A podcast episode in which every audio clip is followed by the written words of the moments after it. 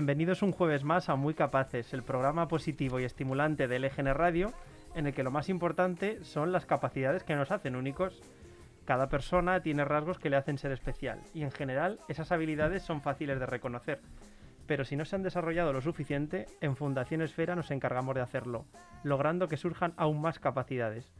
No nos gusta poner límites y nos encanta sorprender con diferentes propuestas. Por eso queremos compartir con los demás aquello que nos hace diferentes, especiales, inconfundibles. Lo recuerdo en cada programa, tenemos mucho que aprender de las personas con discapacidad intelectual, de su forma de afrontar las dificultades, de vivir con intensidad cada momento, de pararnos a reflexionar.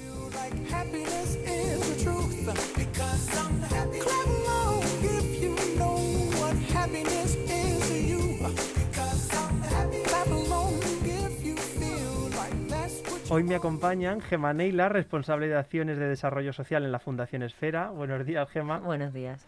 Y Alejandro Pérez, estudiante de prácticas en el área de deportes. Buenos días. ¿Es la primera vez que vas a la radio? Sí. ¿Tienes ganas de hablar o no? Algo. bueno. Pregúntale a él. ¿eh? Lo primero de todo te iba a preguntar a ti, Gema. Bueno. ¿Qué tal han ido las actividades en la Semana de la Discapacidad? Que tuvisteis ahí un taller de arte y le ganéis con otros ojos. Cuéntanos más o menos qué tal ha ido. Bueno, la verdad es que fueron bastante bien. Eh, el sábado tuvimos la gincana cultural por Leganés. Eh, tuvimos, bueno, pues eh, unos 20 o 30 participantes. Se realizaron en dos grupos. Y bueno, la verdad es que estuvo súper interesante. Invitamos a todas aquellas personas que sean del municipio Leganés, que no lo conozcan o que quieran saber de su historia, pues que se pongan en contacto con nosotros, que estaríamos súper encantados de hacerle esa ruta. Y con respecto al taller de arte del domingo, pues fenomenal. La gente disfrutó muchísimo. Sí que el tiempo no acompañó mucho. Pero bueno, aún así estuvo bastante, bastante acertada la actividad. Eh, participaron desde niños hasta adultos. Y bueno, eh, en lo que es enfrente de, de la casa consistorial, en el parque, ahí en el jardín, que todo es una son unas vistas preciosas, por lo tanto se pudieron dibujar paisajes muy bonitos. Supongo que ya estás organizando las vacaciones de verano, ¿no? Porque este tipo de actividad requiere pues mucho tiempo de preparación y de, de contratar hoteles, de contratar catering, todo ese tipo de cosas, ¿no? ¿Ya estáis manos a la obra? Sí, ya tenemos todo organizado, sí que es verdad que, bueno, pues este año... El año pasado fue diferente, muy, muy diferente. Este año parece que ya es algo más normalizado. Aún así tenemos que seguir teniendo precaución, pero sí que la verdad que mm, vemos la gente como con muchas ganas de salir, ¿no? Como eh, estamos desbordados. La gente cada vez son más participantes los que se apuntan a las vacaciones, actividades de ocio.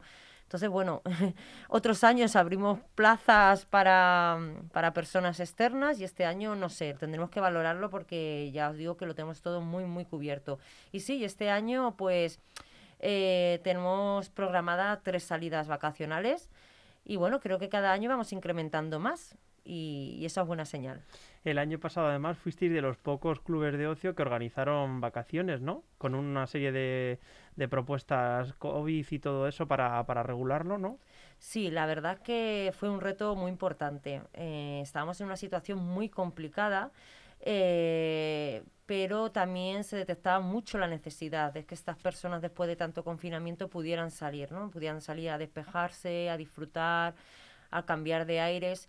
Y bueno, eh, pensamos que creando un buen protocolo de seguridad COVID 2019 eh, podíamos hacerlo sin ningún problema y efectivamente eh, así lo hicimos y así resultó de bien, de positivo y la verdad es que agradeciendo a todos los profesionales, todos los voluntarios y también a los participantes que, que en todo momento cumplieron con todas las normativas. Esta iniciativa al final de las vacaciones permite a los participantes, que son personas con discapacidad de diferentes edades, porque además los tenéis también para jóvenes y para adultos, disfrutar pues un poco fuera de, del ámbito familiar y, y laboral, muchos de ellos, ¿no? Y al final también sirve para desarrollar las capacidades con otro tipo de, de actividades que, programáis, ¿no? Sí, la verdad que ese es el motor ¿no? de, de, crear nuestro club de, de, ocio, aparte de la diversión, del relacionarse. Bueno, pues al final estás en un entorno real, por lo tanto potencias otras capacidades que, que gracias a esas salidas y esas actividades eh, pueden, pueden, pueden llegar a conseguirlas. Los planes de este año supongo que incluyen también playa, ¿o no? Sí, sí. Porque a los chavales les encanta la playa y la piscina. Bueno, eh, hay que concretar que les gustan más las piscinas. La playa la hay que tenerla porque, bueno, siempre hay alguno que dice, ah, no hemos ido a la playa. Pero bueno, sí que es verdad que disfrutan también de la playa, pero lo que más les gusta es el- lo que más les gusta es, es la piscina, ¿no? Y sí, y las tres salidas vacacionales que tenemos todas son en costa. Has repetido en varias ocasiones la necesidad de ofrecer un ocio seguro y responsable, igual que el año pasado, ¿no? En un verano que vuelva a presentarse un poco distinto a lo que estamos acostumbrados, porque todavía no sabemos qué tipo de restricciones va a haber, si va a haber una movilidad total o no. Y desde varias organizaciones también subrayan la problemática de crear planes de este estilo de ocio para personas en silla de ruedas, ante la dificultad de encontrar espacios que estén adaptados y que incluyan pues eso, acceso a algunas zonas, incluso a la piscina.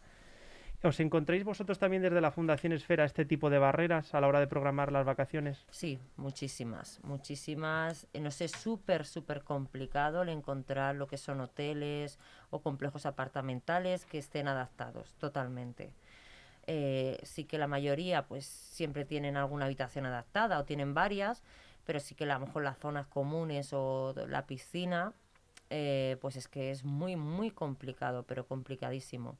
Hasta que no te pones en ello, no, no sabes la realidad de, de, de lo que nos encontramos, todos los impedi- impedimentos que podemos encontrarnos. Ujú. Pues nada, desde aquí hacemos un llamamiento a los hoteles a que adapten un poco las instalaciones, Sí, que sería bueno. sí, sí, por favor, que pongan sillas hidráulicas en las piscinas, que eso, bueno, pues facilitaría mucho el acceso a estas personas que tienen eh, la movilidad reducida y bueno, pues, pues sí, no Bueno, ya mal. no solo de personas de movilidad reducida, sino que cada vez hay más gente mayor También, claro. y los viajes del inserso son importantes, entonces a lo mejor también les viene bien tener este tipo de espacios adaptados. Pues sí, sí, la verdad es que sí.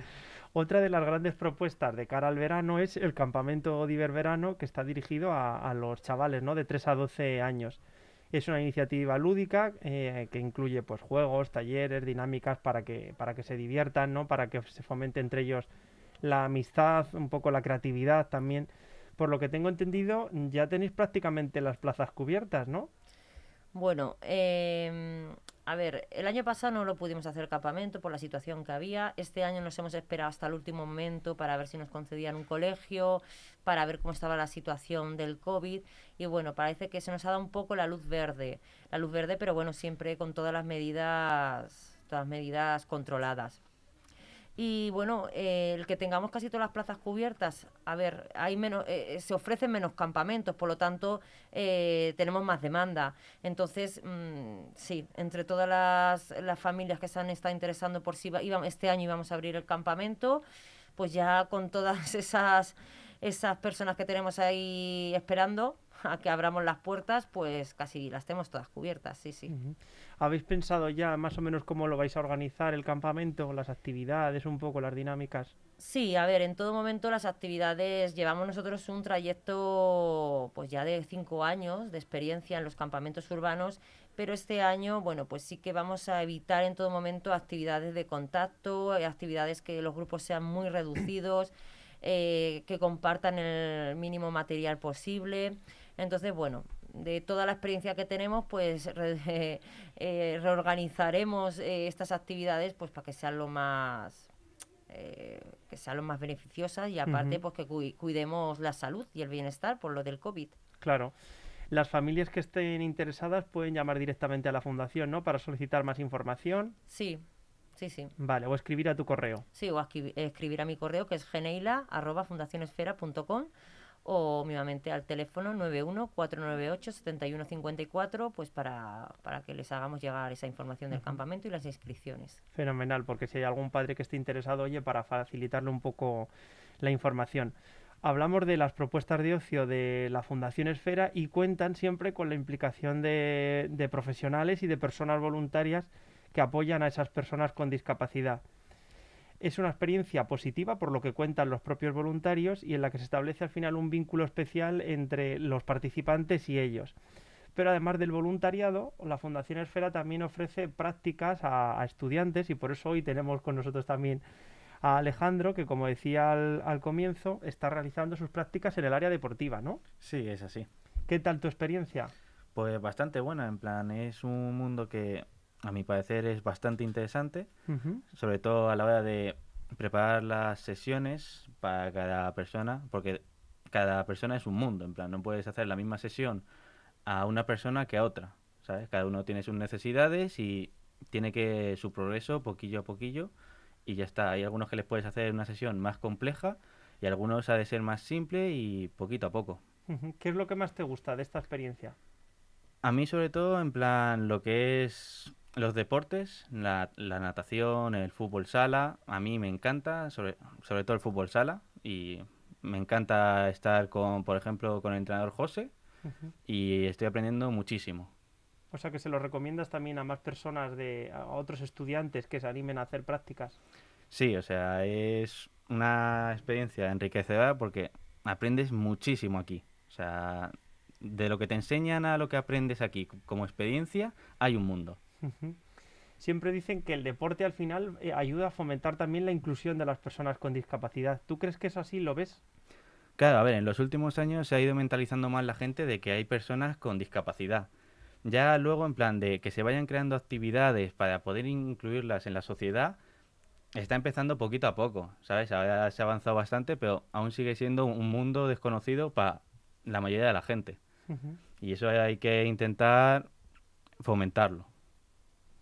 Pues vamos a escuchar una canción y ahora os hago un par de preguntas que son interesantes en el contexto actual, sobre actualidad. Vale.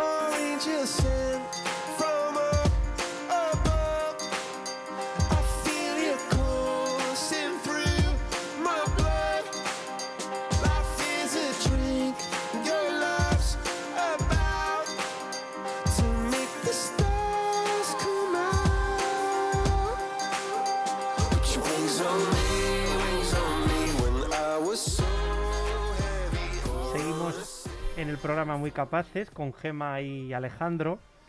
Les comentaba, bueno, el tema de la discapacidad, pero creo que tenemos que ir también más allá, ¿no? Porque al final resulta también interesante saber vuestra opinión en otros, en otros temas. Supongo que os movéis en ambientes diferentes, tenéis edades distintas, ¿no? Inquietudes también completamente distintas. ¿Creéis que van a cambiar las relaciones eh, personales, las relaciones de familia, de amistad, amorosas a raíz de la pandemia? Gema, Hombre, pues... ¿tú qué crees? ¿Van a cambiar o no? Esperemos que sí. Algo, eh, esto tiene que dejar una, una pequeña o grande huella en algo, ¿no? En algo beneficioso.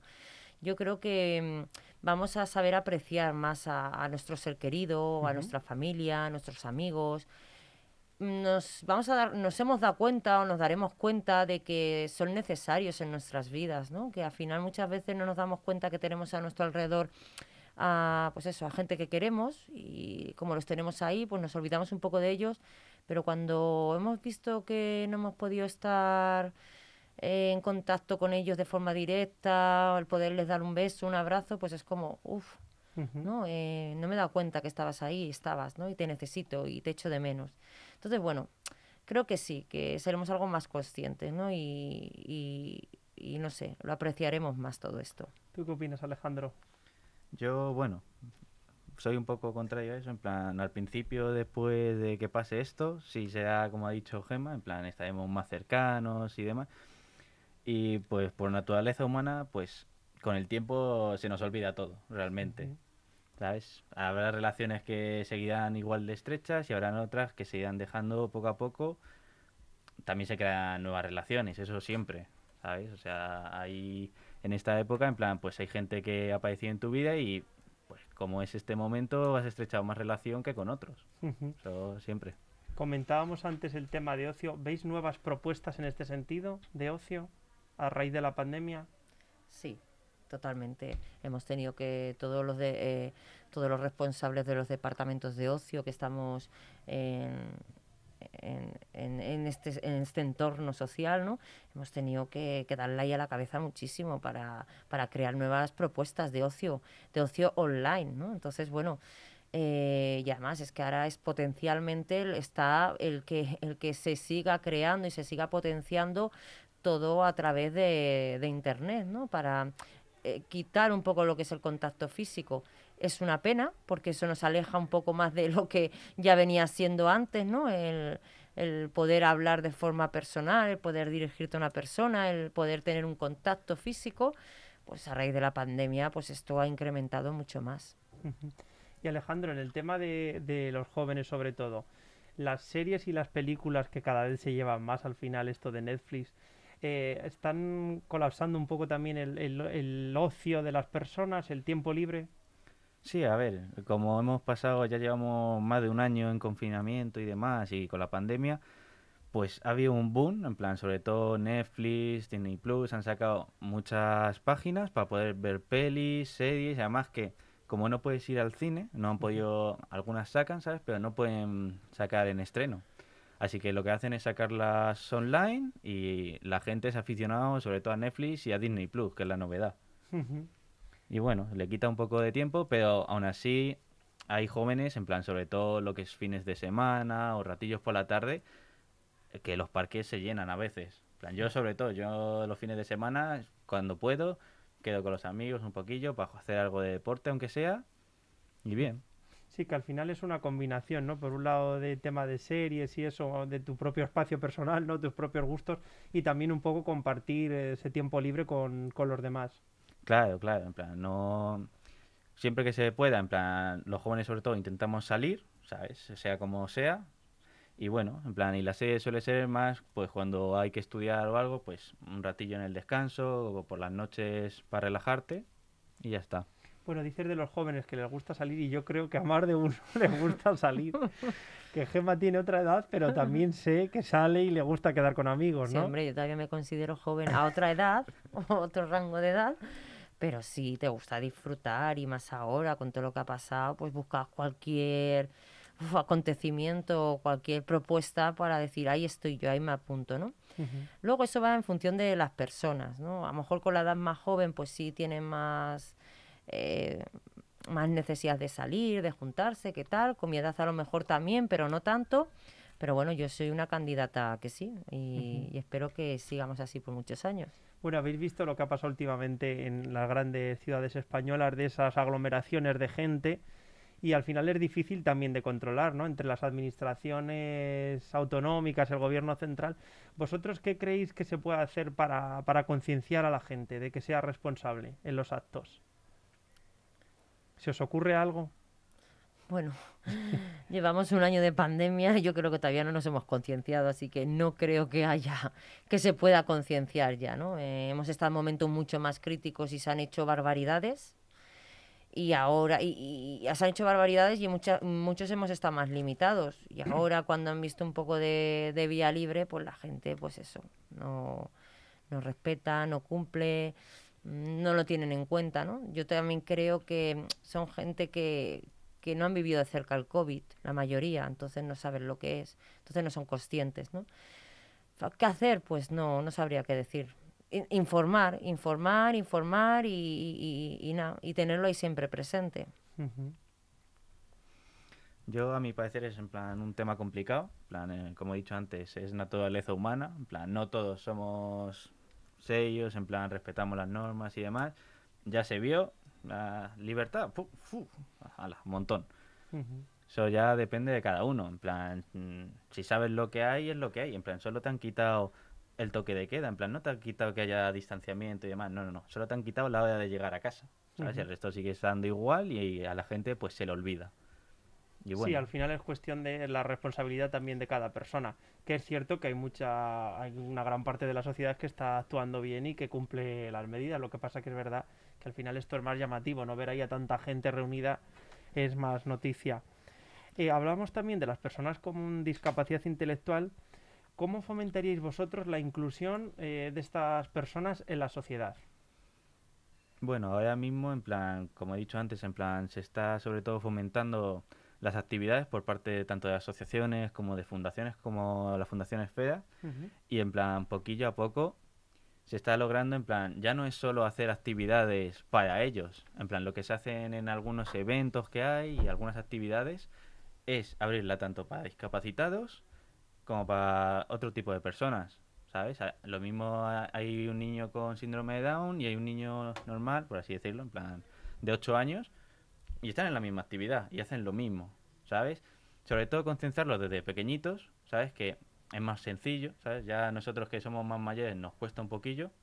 Y bueno, sobre todo hay actividades, pues eso, para niños, adolescentes, y bueno, se va concienciando poquillo a poco y va, cre- Sí, va que- creciendo el número de actividades. centrarlo desde pequeños, ¿no? Para que, que lo vean con normalidad, eh, ¿no?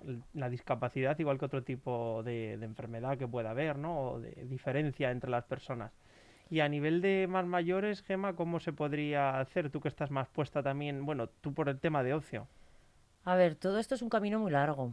Eh, necesitamos más apoyo por parte de los ayuntamientos para que las actividades sean inclusivas. Inclusivas no quiere decir que participen personas con discapacidad y sin discapacidad, sino que, que- se necesite ese apoyo, ese apoyo infraestructuras, eh, apoyos personales, por lo tanto, que dé em, a que esa persona con discapacidad, cuando vaya a participar en una actividad, eh, tenga sus apoyos necesarios para poder realizarla, ¿no? Así es, la, eh, así es como se fomenta la inclusión. Mm, pero eh, la inclusión la estamos fomentando desde los algunos ayuntamientos, sí, pero realmente desde las entidades, de las asociaciones somos los que damos esos apoyos. Entonces nos encontramos muy limitados.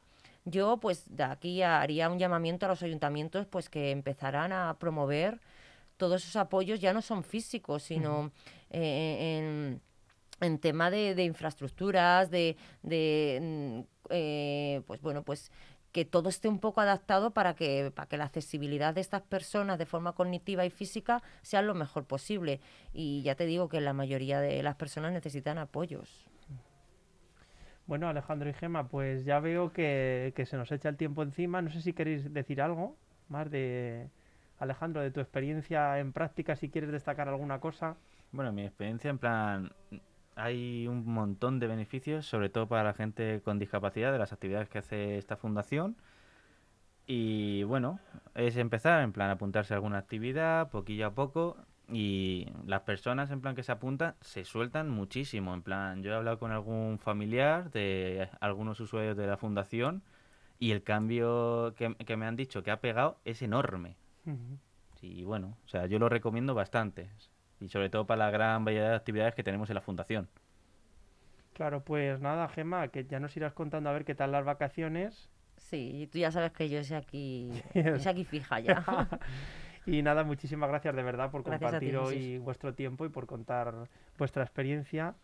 Y agradezco también a los oyentes del EGN Radio que comparten este rato con nosotros y nos vemos el próximo jueves. Hasta pronto. Hasta luego. Hasta luego.